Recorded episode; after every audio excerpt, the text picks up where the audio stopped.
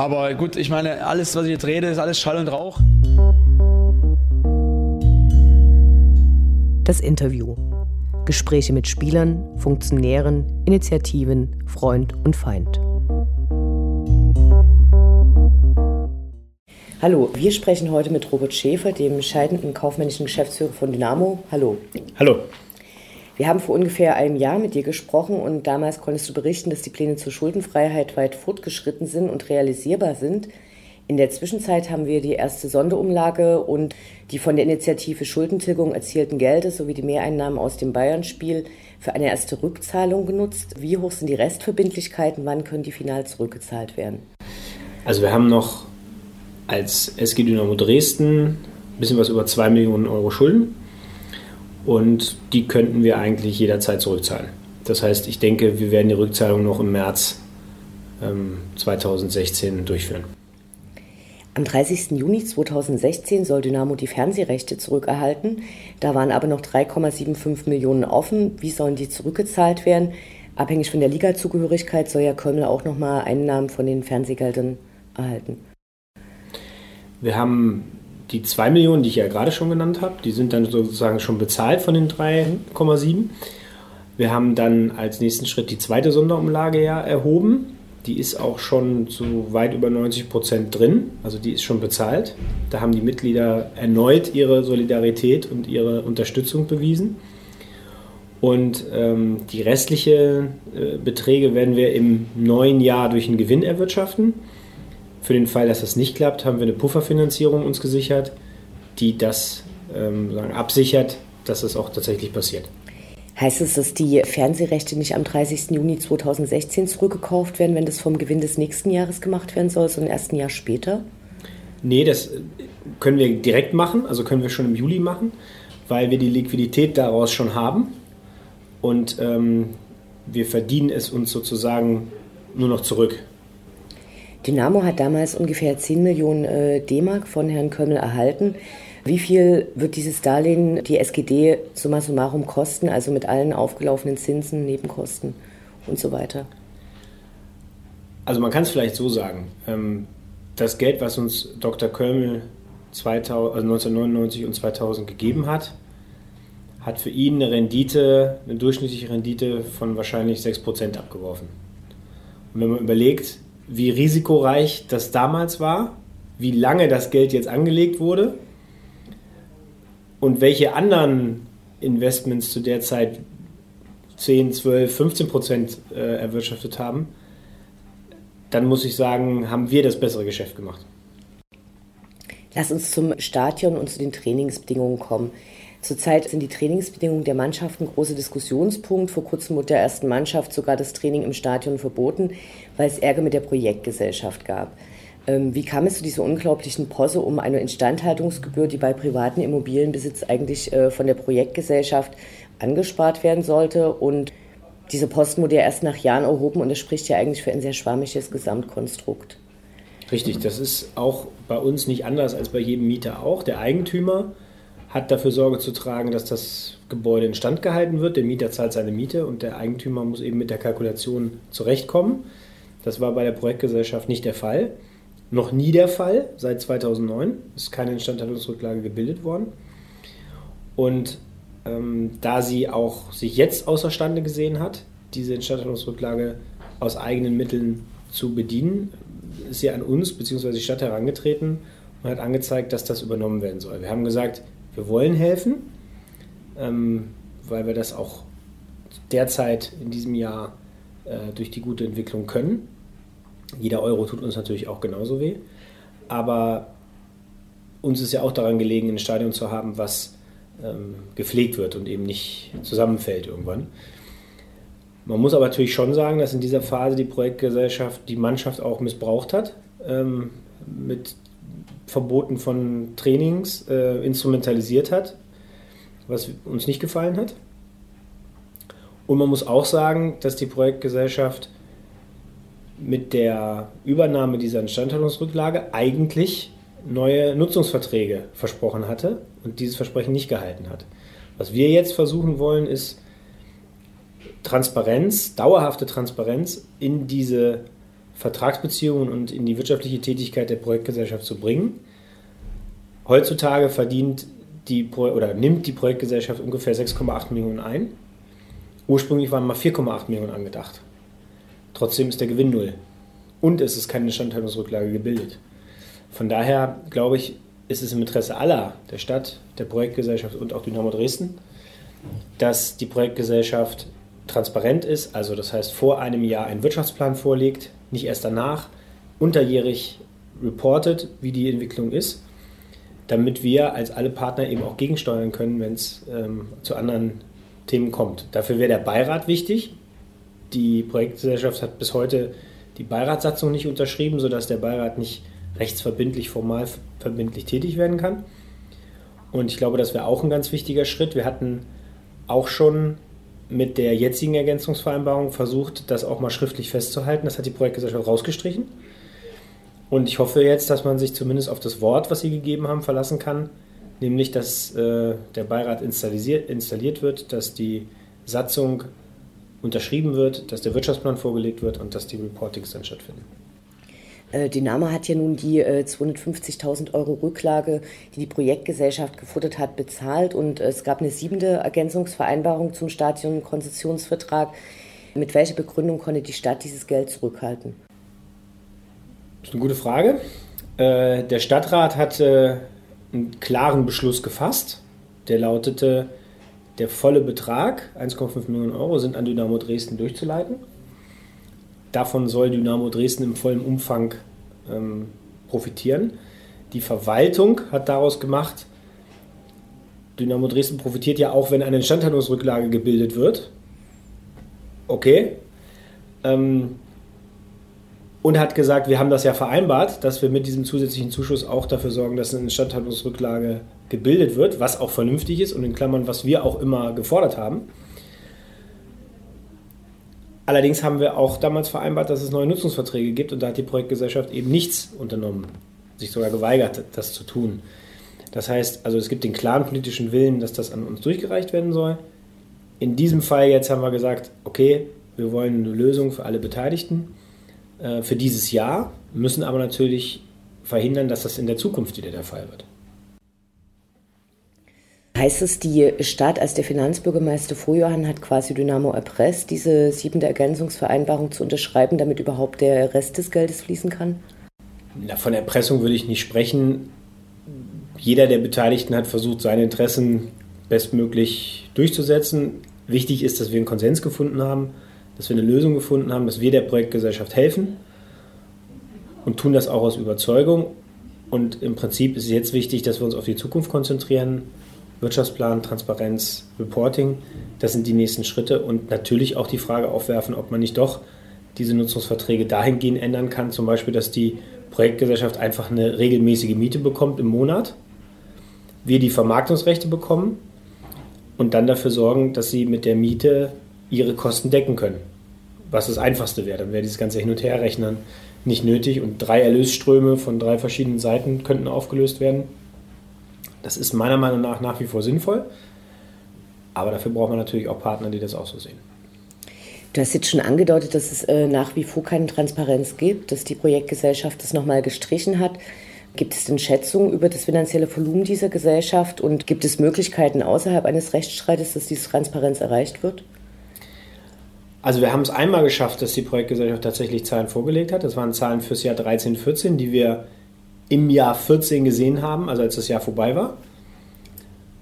Das hatte eine gute Basis. Man merkt aber an der Art und Weise, wie schnell das wieder zurückgenommen wird, dass die Projektgesellschaft bis jetzt da nicht ein wirkliches Interesse hat. Wie gesagt, 6,8 Millionen sind ungefähr die Einnahmen. Wenn man sich überlegt, dass ungefähr 800.000 davon Tilgung sind, die tatsächlich dem Gebäude dienen, keine Instandhaltungsrücklage gebildet wird, müssen wir uns einfach Gedanken machen, ob diese Gesellschaft nicht ein Sanierungsfall ist oder ob sie zu viele Aufgaben wahrnimmt, die sie nicht wahrnehmen könnte oder die andere besser wahrnehmen können. Zum Beispiel die Vermarktung kann der Verein sicherlich einfacher machen ähm, und dann die Aufgaben reduziert, sodass da auch weniger Kosten entstehen. An welchen Stellen werden die 250.000 Euro jetzt eingespart? Die waren ja sicher im Budget mit verplant. Im Prinzip waren sie ungeplant, die 250.000 Euro, aber wir haben so viel mehr Einnahmen und haben so ein besseres Ergebnis erzielen können, weil wir unsere Kosten kontrollieren, dass das sozusagen von unserem Gewinn weggeht. Ähm, viele Fans würden gerne einige simple Fakten wissen. Äh, wie viel Prozent eine Eintrittskarte erhält Dynamo? Ungefähr 60 Prozent. Äh, welchen Anteil der Einnahmen aus den VIP-Logen landen beim Verein? Ungefähr 70 Prozent. Äh, welche Summe hat Dynamo unter Einbeziehung aller Kosten in der letzten Saison für die Nutzung des Stadions bezahlt? Also Miete, Anteile Tickets, Nebenkosten, Security? 700.000 Euro ungefähr. Wie wäre die Einnahmesituation der Sportgemeinschaft, wenn Dynamo eine feste Stadionmiete zahlen würde und die aus den stadiongebundenen Rechten entstehenden Einnahmen dem Mieter, also Dynamo, zugute kämen? Also ich würde sagen, unsere Kosten blieben gleich, aber unsere Einnahmen würden steigern. Das heißt, darüber hätten wir ähm, neue Potenziale. Wie würdest du derzeit das Verhältnis zwischen Projektgesellschaft und Verein beschreiben? Ich würde sagen, sachlich. Ich glaube, dadurch, dass wir hier helfen, ähm, hat auch seitens der Projektgesellschaft gibt es eigentlich keinen Grund mehr. Äh, die sind ja öfter gerne mal verstimmt, was ich jetzt ein bisschen komisch finde für einen Baukonzern, weil die eigentlich normalerweise sehr sachlich und sehr langfristig sind. Aber ich glaube, die setzen Emotionen auch ein, um Sachen durchzusetzen, wie sie Presse einsetzen, um Sachen durchzusetzen. Ich denke aber, das Verhältnis ist jetzt sehr sachlich und ähm, richtig. Wir haben auch ähm, einen Rechtsstreit, der seit langem um eine Interpretation der Nutzungsverträge ging, jetzt auch geklärt. Von daher denke ich eigentlich, dass momentan ein guter Zeitpunkt ist, um nach vorne zu gucken und sich die neuen Themen Transparenz, Wirtschaftsplan, Reporting, neue Nutzungsverträge anzugucken. Auf Initiative vom Ex-Dynamo-Aufsichtsrat Thomas Plüme soll die Stadt den Rückkauf des Stadions äh, bzw. eine Auflösung dieses Konstrukts äh, Projektgesellschaft prüfen. Wie bewertest du das und wie schätzt du die Chancen für ein Entgegenkommen der Projektgesellschaft? Also ich bewerte das als sehr positiv, weil ich glaube, dass, wenn wir nochmal von diesen 6,8 Millionen sprechen, die dieses Projekt Stadion einnimmt, dass da Reserven drin sind, zum Beispiel durch Synergien, ähm, dass eigentlich ja Stadt und Dynamo das zahlen und die Fans natürlich das zahlen, aber die Ausgaben hier gar nicht alle generiert werden, sondern die werden nicht in Dresden ähm, generiert, sondern die werden dann in Stuttgart oder in Düsseldorf oder in ne, sonst irgendwo kommen die an über verschiedene Dienstleistungsverträge, über ähm, Mitarbeiter, die ausgeliehen werden äh, und so weiter. Und ich denke, wenn man jetzt auch mit der Erfahrung, muss man auch sagen, natürlich der letzten Jahre das Konstrukt neu sieht, dann gäbe es schon entscheidende Synergien, die zum Beispiel darin lauten könnten, dass man eben nicht Aufträge fremd vergibt. Also heute macht man kein Outsourcing mehr, weil man gesehen hat, die Vorteile, die man sich davon mal versprochen hat, stehen Nachteile gegenüber wie mangelnde Qualität, ähm, teure Preise beim zweiten Auftrag etc.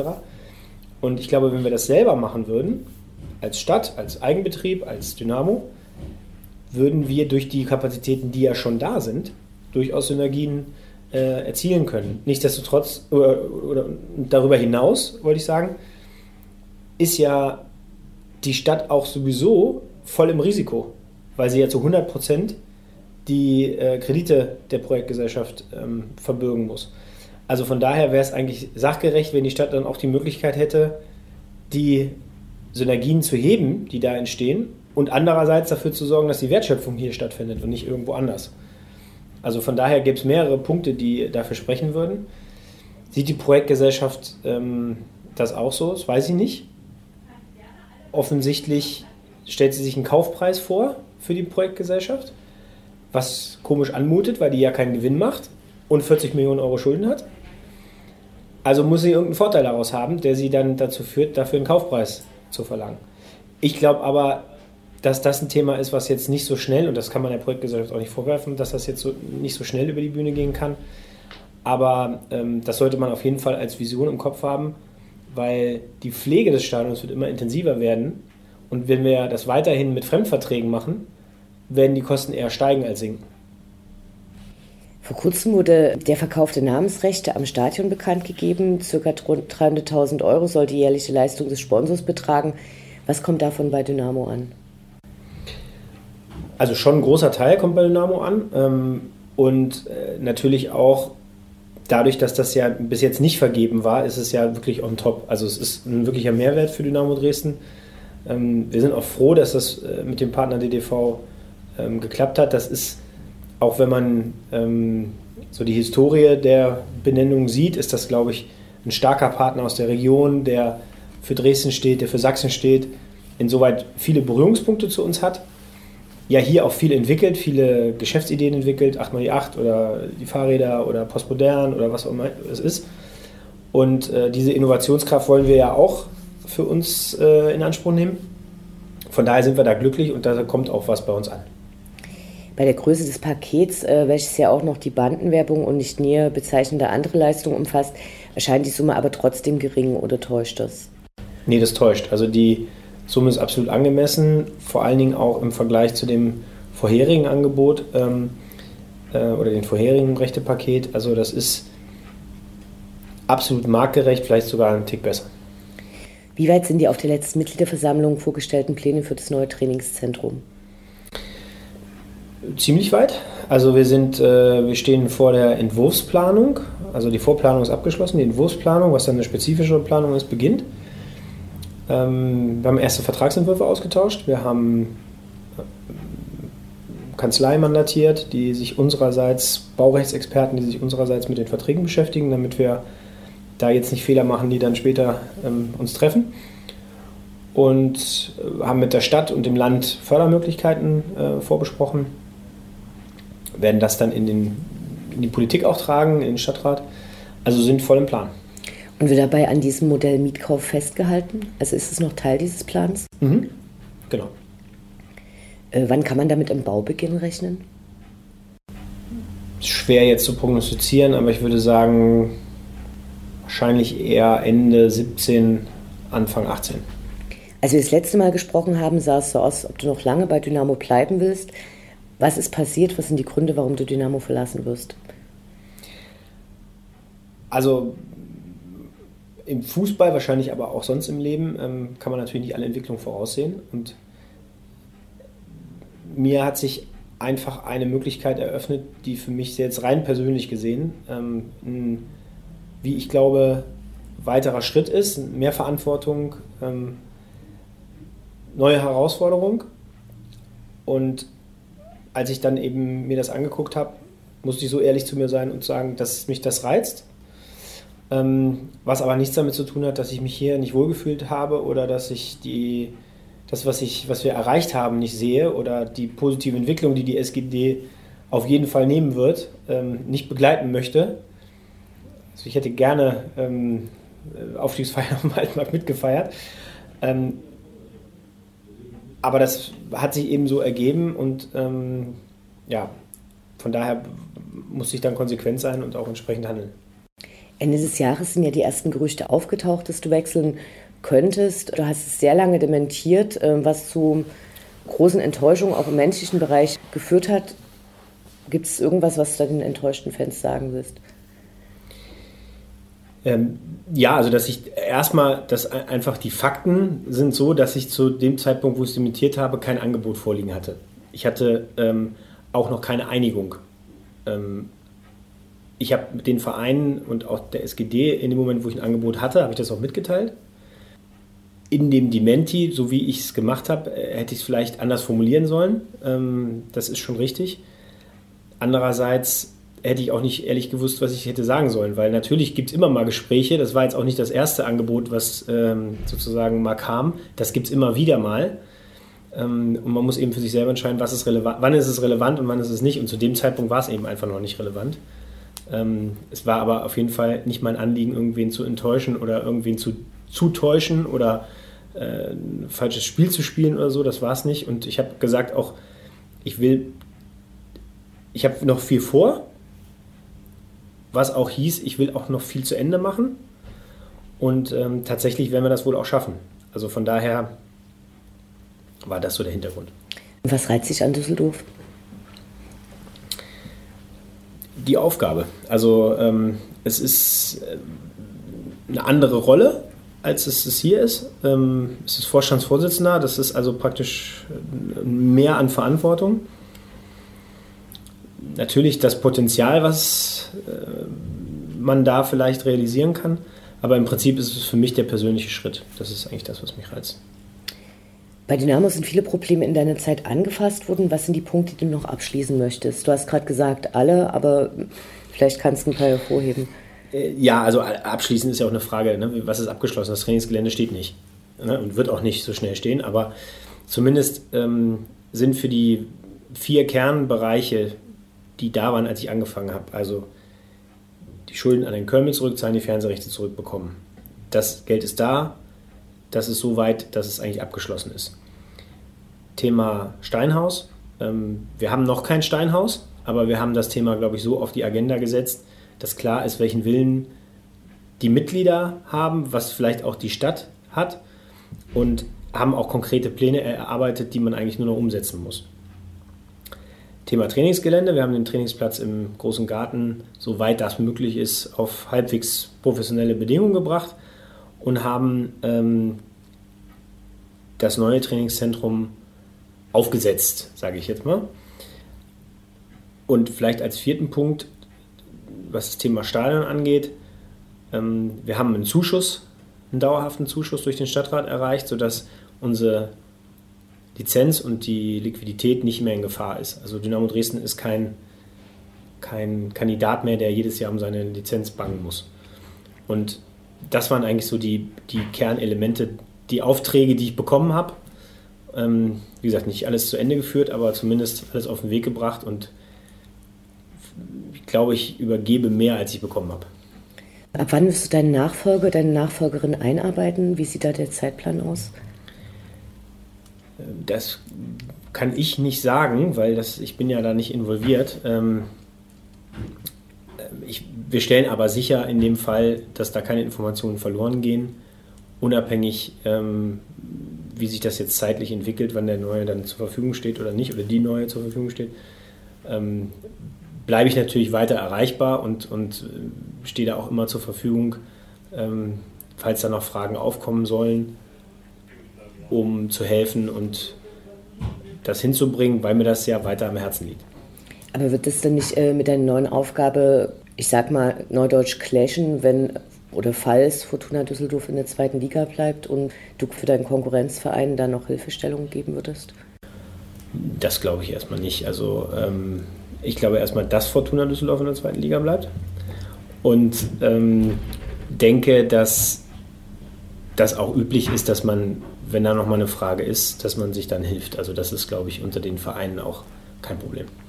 Zum Schluss noch eine Frage zu den Eintrittskarten. Ähm, wie viele Halbjahreskarten wurden denn verkauft? Also wie viele Tickets werden überhaupt noch in den freien Verkauf gelangen, also nachdem die Mitglieder durch sind? wenn eben Jahreskarten und Halbjahreskarten in der gleichen Höhe wieder abgerufen werden, wie es zum jetzigen Stand ist. Du meinst fürs neue Jahr? Oder? Mhm. Also wir haben tatsächlich so viele Halbjahreskarten verkauft wie noch nie, ungefähr 2000 Stück. Wir würden damit auf, ich sag mal, 14.000 ungefähr, 14.000, 15.000 Dauerkarten kommen. Also möchte die Hälfte.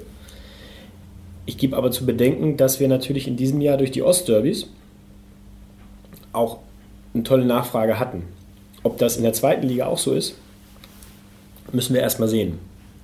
Bis jetzt war das keine Gefahr. Und wir werden aber auch darauf achten, dass zukünftig auch immer Karten in freien Verkauf kommen. Vielen Dank fürs Gespräch. Gerne.